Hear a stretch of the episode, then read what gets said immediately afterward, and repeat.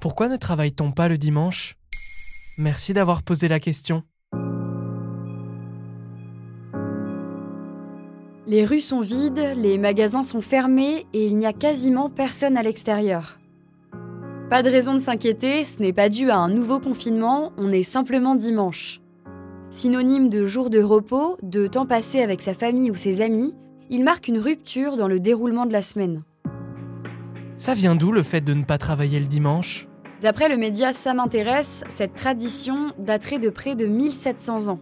En effet, il est écrit dans la Bible que Dieu se reposa le septième jour. En l'an 321, l'empereur Constantin décide de suspendre le travail le dernier jour de la semaine afin que les fidèles puissent célébrer la résurrection du Christ. Aujourd'hui, le fait de ne pas travailler le dimanche s'est étendu bien au-delà de la religion. Aux yeux de la loi, c'est considéré comme une journée de repos légale qui marque une rupture à la fin de la semaine. D'après le site du ministère du Travail, le repos hebdomadaire d'un salarié est d'au moins 35 heures consécutives. Il n'a pas le droit de travailler plus de 6 jours de suite. En principe, cette journée de pause est censée être le dimanche. Dans le Code du travail, il est écrit que Dans l'intérêt des salariés, le repos hebdomadaire est donné le dimanche. Toutefois, il existe de nombreuses dérogations, en particulier dans le secteur du commerce. En effet, les salariés sont de plus en plus nombreux à devoir travailler ce jour-là, et parfois, ils n'ont pas la possibilité de refuser.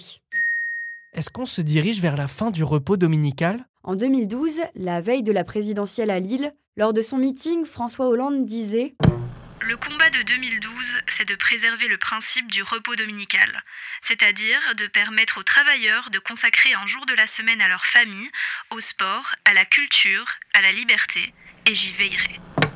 Trois ans après, la loi Macron, dite pour la croissance, l'activité et l'égalité des chances économiques, passe grâce à un 49.3. D'après TF1, elle introduit la notion de zone touristique internationale, soit les gares et les grands centres commerciaux. Dès lors, certains commerces peuvent rester ouverts tous les dimanches et jusqu'à minuit. Jean-Yves Boulin et Laurent Lesnard sont deux chercheurs. Ils ont écrit le livre Les batailles du dimanche. Pour eux, Cette loi annonce la fin d'une journée de rupture dans la semaine, journée durant laquelle la ville et les habitants vivent selon un autre rythme, où peuvent se déployer d'autres activités que le travail rémunéré. Est-ce que c'est pareil chez nos voisins européens? C'est très différent selon les pays européens. D'après la tribune, par exemple, l'Autriche est un pays très sévère en la matière. La loi interdit formellement de travailler le dimanche, à quelques exceptions près comme les services d'urgence, les boulangeries ou encore certains services de restauration. D'un extrême à l'autre, en 2010, la Finlande a quant à elle levé toutes ses restrictions sur l'ouverture dominicale pour les commerces de moins de 400 mètres carrés. Pour les plus grands, ils peuvent ouvrir le dimanche de 12 à 18 heures et cela peut aller jusqu'à 21 heures en novembre et en décembre. Voilà pourquoi on ne travaille pas le dimanche. Maintenant, vous savez, un épisode écrit et réalisé par Johan Bourdin. Ce podcast est disponible sur toutes les plateformes audio. Et si cet épisode vous a plu, vous pouvez également laisser des commentaires ou des étoiles sur vos applis de podcast préférés.